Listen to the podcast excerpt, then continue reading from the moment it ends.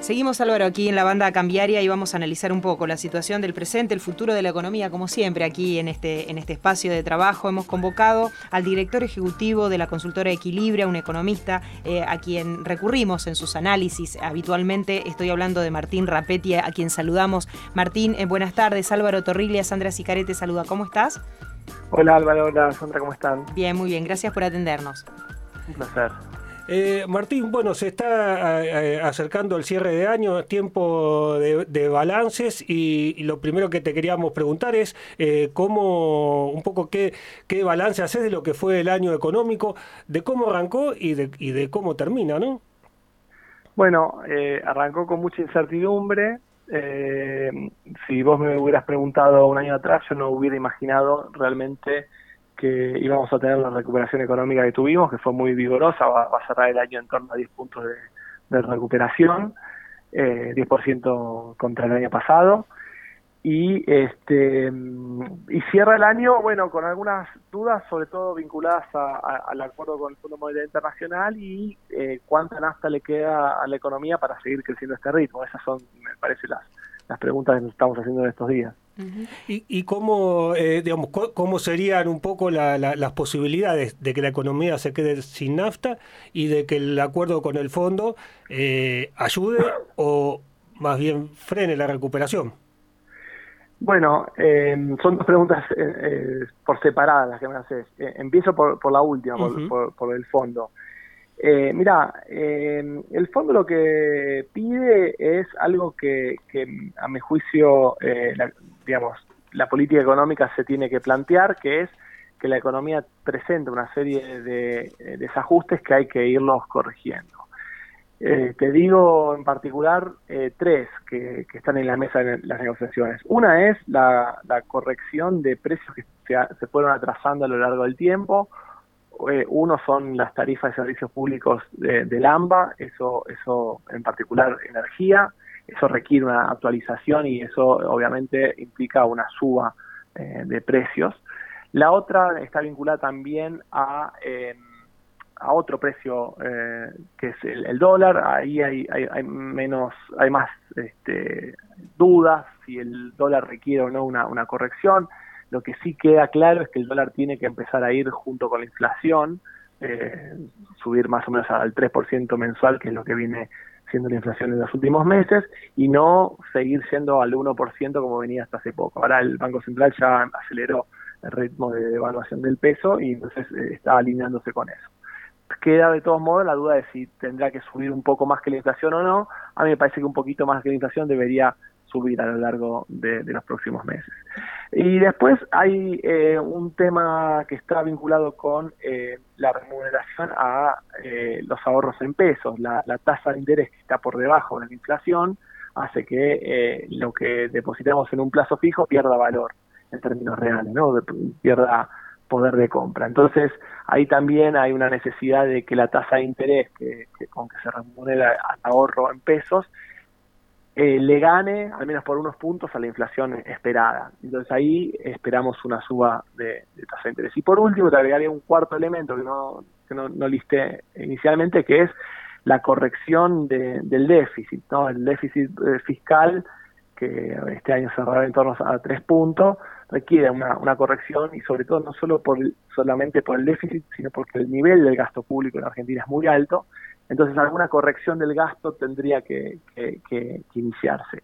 Todos los elementos que te mencioné, los cuatro, la, suba de tarifa, la suba del tipo de cambio, la, la, suba de la tasa de interés y la reducción del gasto, son eh, medidas que en el corto plazo tienen un impulso recesivo. Entonces yo creo que por esa vía es difícil pensar que el ritmo de crecimiento de la economía argentina pueda mantenerse.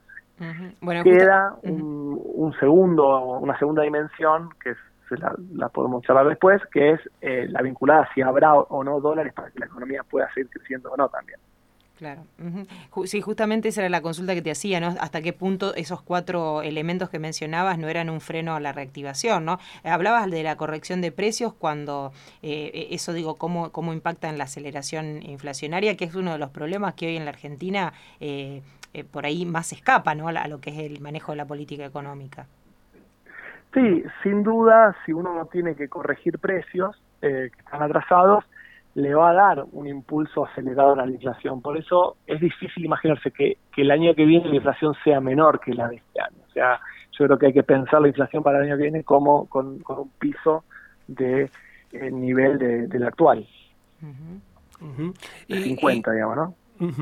Y, digamos, en, en todo esto, eh, ¿existe la posibilidad de hacer un mix para que eh, una mayor este, contracción fiscal o disciplina fiscal o corrección de, los desajustes macroeconómicos tenga el menor impacto eh, posible en la actividad económica? ¿Hay un sendero para transitar o es una cosa u otra?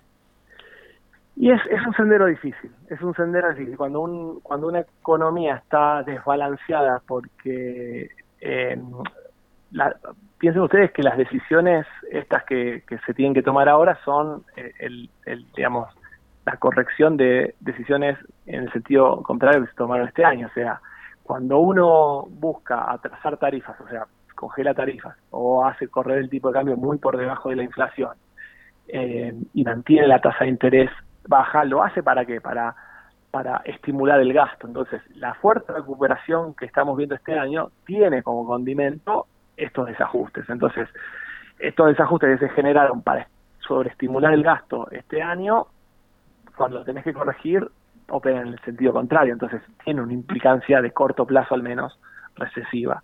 Yo creo que es difícil imaginar que eh, esas correcciones no tengan un impacto recesivo, eh, al menos por unos por un semestre, digamos, ¿no? ¿Y, cómo juega Martín en este contexto, el, contexto internacional? Digo, mientras Argentina por ahí puede llegar a transitar ese sendero, eh, las variables internacionales, ¿cómo estarían jugando ahí? Bueno, acá hay una cosa para tener en cuenta que, que, puede ser difícil de, de, transmitir, que el contexto internacional es bueno, eh, porque digamos los precios de los internacionales, los commodities que exportamos son altos, y las condiciones de liquidez internacional son buenas porque la tasa de interés y, eh, en Estados Unidos y Europa es muy baja, en torno al cero, ¿no? de, política eh, monetaria. Ahora, eso que es bueno va a ser, de todos modos, peor que lo que fue este año. ¿Qué, quiero decir? Como el Banco Central de Estados Unidos empieza a ver que la inflación se le va de las manos, va a endurecer un poco la política monetaria y va a quitarle liquidez a la, a la economía mundial. Eso significa las, la, va a subir la tasa de interés y eso, además de, quitarle em, fuerza a los flujos de capitales que van a economías emergentes, va a generar una caída de los precios de, la, de las commodities. Entonces, si bien el precio de las commodities van a seguir siendo altos, van a ser más bajos que este año. Entonces, es un escenario, digamos, de menos oferta de dólares que la que tuvimos este año. Eh, que fue excepcionalmente bueno. Y ahí vamos a otro tema que vos habías planteado al principio de la charla, que es el tema de si va a haber dólares suficientes para sostener eh, la actividad económica en, en, Argentina. Este escenario no ayudaría mucho a que, a que los haya, ¿no? Claro, eh, eh, para que se den una idea, el año que estamos cerrando tuvo una, una afluencia de dólares muy extraordinaria, producto en gran medida de los precios internacionales que fueron excepcionalmente muy altos de, las materias que exportamos, ¿no? sobre todo soja, trigo. Eh, nos aportaron cerca de 10 mil millones de dólares extra, eh, más de casi 3 puntos de PBI extra de dólares por, por precio nomás. A eso hay que sumarle los 5 mil millones de dólares que dio el banco, el Fondo Monetario en forma de DEX, de derechos especiales de giro, ¿no? Entonces son 15 mil millones de dólares extra que tuvo la economía argentina, que es, un, es una gran cantidad de, dólares. En el en este año, el que viene, nosotros imaginamos un volumen de un flujo de exportaciones similar al, de, al del año que acaba de, cerrar, o sea que con la misma cantidad de dólares no se puede crecer. O sea, para, para crecer más, más necesitas más dólares. Nosotros vamos a tener más o menos la misma cantidad de dólares que tuvimos este año. O sea que los dólares eh, nos, nos indicarían que no es mucho lo que podría crecer la economía argentina porque un insumo para, para, para, para, la producción son los dólares, ¿no? que, se necesitan sobre todo para importar o para ahorrar, y eso eh, esos dólares están en, valores similares a este año, o sea que no se puede agregar más producción a la que ya se agregó, no mucho más, quiero decir, o sea, por eso, por el lado de dólares, el crecimiento que vemos es más bien bajito. Y lo que se percibe que puede pasar este año va a ser una, además digamos de la, de la corrección que viene haciendo el Banco Central en materia de tipo de cambio, alguna persistencia en lo que son los controles de, de cambio, eh, digamos las restricciones eh, para, para, para comprar divisas, para viajar al exterior, para tener las divisas para pagar al exterior.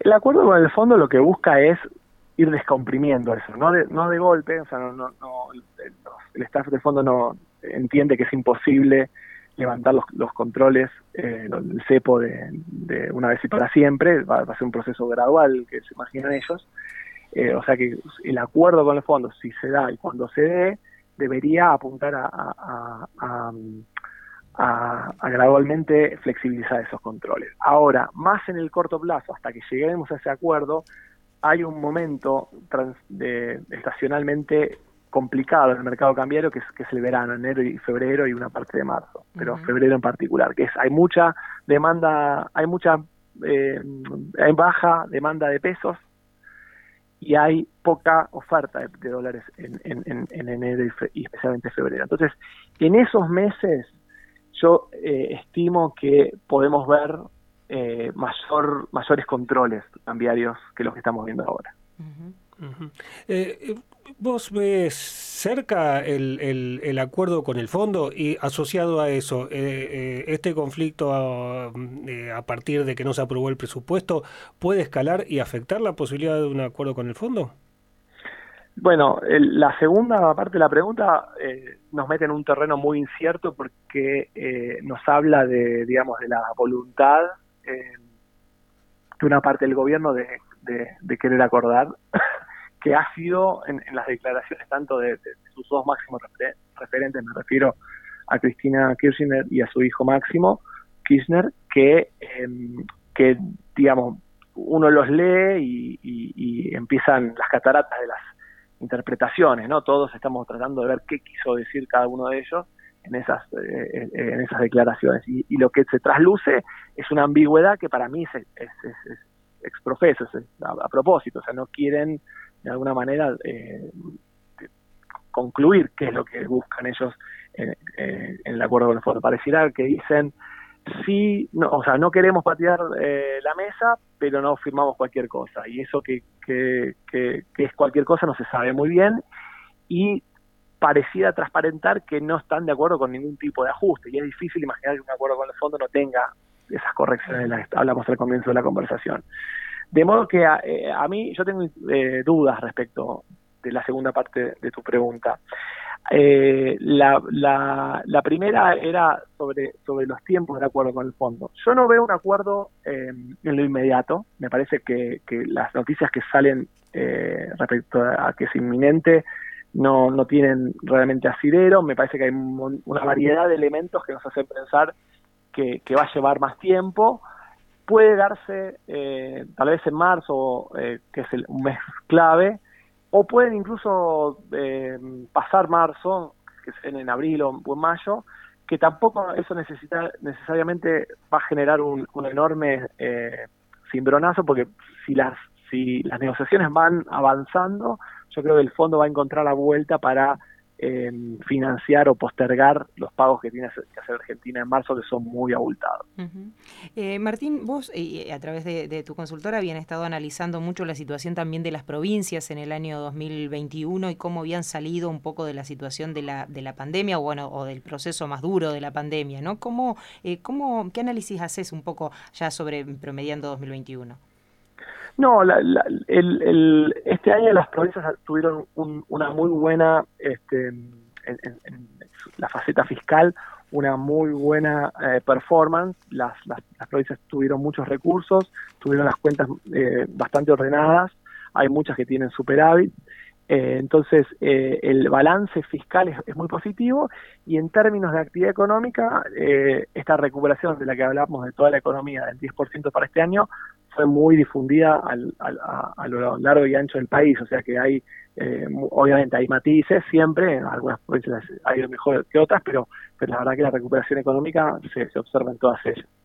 Vos mencionabas un poco algunas cuestiones, algo lo adelantabas, te queríamos pedir un poco las perspectivas para el 2022, hablabas de una inflación rondando más o menos los promedios de 2021, hablabas de un escenario de commodities de precios un poco más apagados, más calmos de alguna manera, no bajos, pero más calmos. Eh, ¿Qué otras eh, cosas estás viendo así como perspectivas para el año próximo?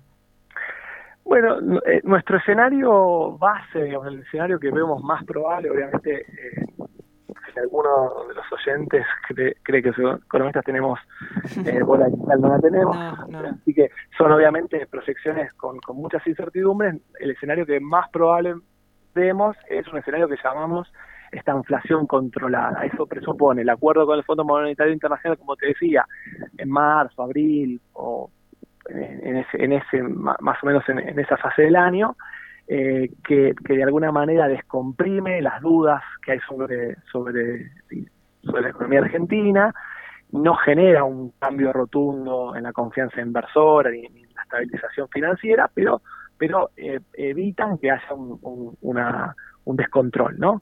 Y las correcciones de las que hablamos en la primera parte de la charla, que como decíamos, tiene un impacto recesivo y al mismo tiempo aceleración de la inflación, hacen que la economía esté estancada y con inflación. Por eso se llama esta inflación, esta inflación que sería estancamiento con inflación controlado, porque no, no, hay, no hay ningún gran sobresalto cambiario.